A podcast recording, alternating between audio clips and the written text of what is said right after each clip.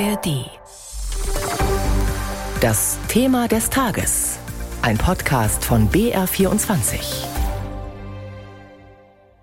Und in unserem BR24-Thema des Tages schauen wir heute früh zu unseren Nachbarn nach Polen. Knapp einen Monat nach der Parlamentswahl kommt in Warschau die Sejm heute Mittag zum ersten Mal wieder zusammen zu ihrer konstituierenden Sitzung. Und das zu einem Zeitpunkt, wo die Regierungsbildung noch völlig unklar ist. Die drei polnischen Oppositionsparteien haben zwar Ende letzter Woche eine Koalitionsvereinbarung unterzeichnet und damit die Weichen für die Zukunft gestellt. Bis es aber tatsächlich soweit ist, könnte es noch dauern. Der Oppositionsführer und ehemalige EU-Ratspräsident Donald Tusk würde dieses Bündnis ja anführen. Er gilt als großer Hoffnungsträger. Allerdings muss er dafür erst noch den Regierungsauftrag erhalten und diesen will Staatspräsident Duda erstmal dem bisherigen Regierungschef Morawiecki von der nationalkonservativen Partei Recht und Gerechtigkeit PiS erteilen. Obwohl die Aussichten für ihn, eine Regierung zu bilden, praktisch unmöglich sind. Was das für die erste Zusammenkunft des neu gewählten Parlaments bedeutet, dazu Sabina Mattei. Knapp vier Wochen nach der Wahl konstituiert das polnische Parlament sich heute mit gänzlich veränderten Mehrheitsverhältnissen. Das liberale Oppositionsbündnis aus Bürgerkoalition Drittem Weg und Linksbündnis Lewica verfügt nun in beiden Kammern des neuen Parlaments über die meisten Mandate. Die bisherige rechtsnationale Regierungspartei Recht und Gerechtigkeit, kurz PiS, bleibt zwar stärkste Fraktion, aber ohne absolute Mehrheit. Ich freue mich, dass das Parlament seine Arbeit aufnimmt. Das ist immer ein neues Kapitel in der Geschichte der Republik, erklärte Präsident Andrzej Duda vorab. Dabei hatte Duda, der seine Mitgliedschaft in der PiS nach der Wahl zum polnischen Staatsoberhaupt zwar abgegeben, sich aber stets als deren treuer Verbündeter erwiesen hatte, die Einberufung von Sejm und Senat so lange wie verfassungsrechtlich möglich hinausgezögert. Die Opposition bereitete sich derweil unbeirrt auf die Übernahme der Regierungsgeschäfte vor. Jesteśmy gotowi. Ab jetzt sind wir bereit, die Verantwortung für unser Land zu übernehmen, erklärte Donald Tusk bei der Vorstellung des Koalitionsvertrags am Freitag. Der Chef der Bürgerkoalition will über kurz oder lang neuer polnischer Ministerpräsident werden. Aber Präsident Duda will den Machtwechsel offensichtlich noch weiter aufhalten und zunächst den bisherigen Ministerpräsidenten Morawiecki von der PiS mit der Regierungsbildung beauftragen. Formell ist das zulässig, politisch aber aussichtslos. Morawiecki hat kaum Chancen, die PiS-Regierung fortzusetzen. Sollte der Auftrag an den Vertreter von Recht und Gerechtigkeit scheitern, dann wählt das Parlament einen Kandidaten für das Amt des Ministerpräsidenten. Den ernenne ich dann unverzüglich zostaną dochowane. Versprach Präsident Duda jetzt. Alle Regeln und Fristen der Verfassung würden eingehalten. Oppositionsführer Donald Tusk gab sich unterdessen zuversichtlich, dass die Bildung einer Regierung unter seiner Führung sich nur verzögern, aber nicht zunichte gemacht wird. Und über die Regierungsbildung in Polen spreche ich jetzt mit Henrik Jarczyk, der lange unser Korrespondent in Warschau war und jetzt zu uns ins Studio gekommen ist. Guten Morgen. Guten Morgen. Donald Tusk und sein Parteienbündnis Bürgerkoalition hat ja die Mehrheit im Parlament sicher, aber es gibt schon Sorgen in Polen, dass die PIS-Regierung womöglich trotzdem nicht abtreten will und dass Präsident Duda den Regierungsauftrag deshalb erstmal dem PIS-Mann Morawiecki erteilt hat, weil er der PIS Zeit verschaffen will. Kannst du dir ein Szenario vorstellen, in dem vielleicht dem Parteienbündnis von Donald Tusk doch noch Stimmen abgeworben werden?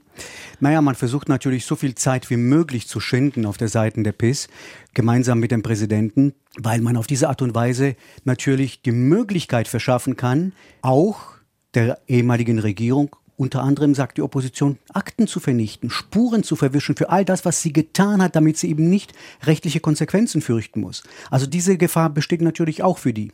Andererseits wiederum kann natürlich jetzt momentan der Präsident die aktuelle immer noch regierende Mannschaft behaupten, dass das, was auf Polen zukommt, gefährlich sei und deswegen der ein oder andere Abgeordnete es sich gut überlegen sollte, ob er mit dieser Mannschaft eine Regierung bilden will oder eben dann die aktuelle Regierung noch unterstützen möchte.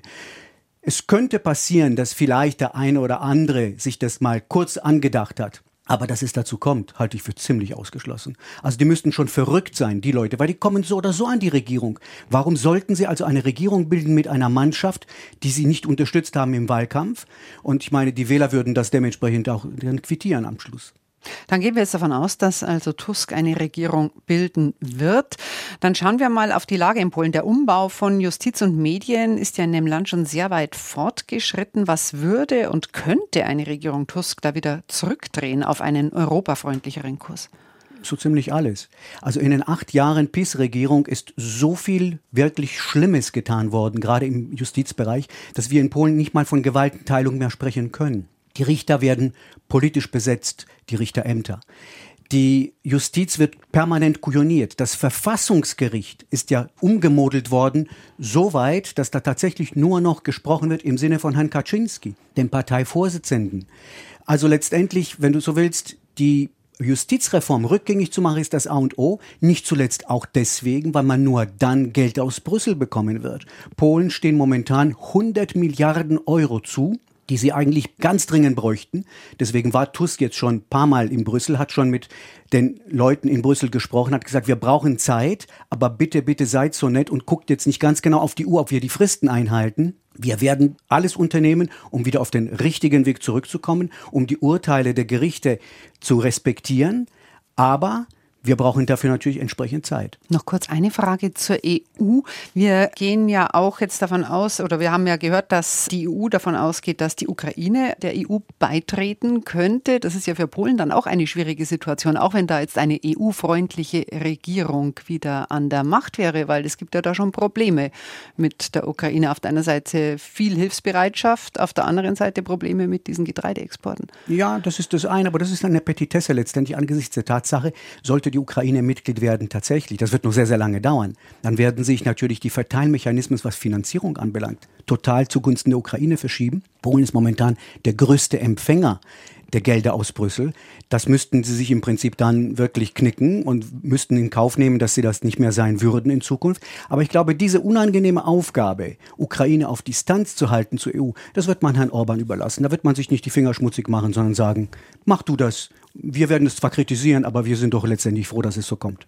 Vielen Dank. Das sagt unser langjähriger Polenfachmann Henrik Jacek, der für unser BR24-Thema des Tages zu uns ins Studio gekommen ist. Wie landen private Fotos in Datensätzen von künstlichen Intelligenzen? Warum streitet die Ampelregierung eigentlich so viel? Und hätte der Amoklauf in Hamburg verhindert werden können?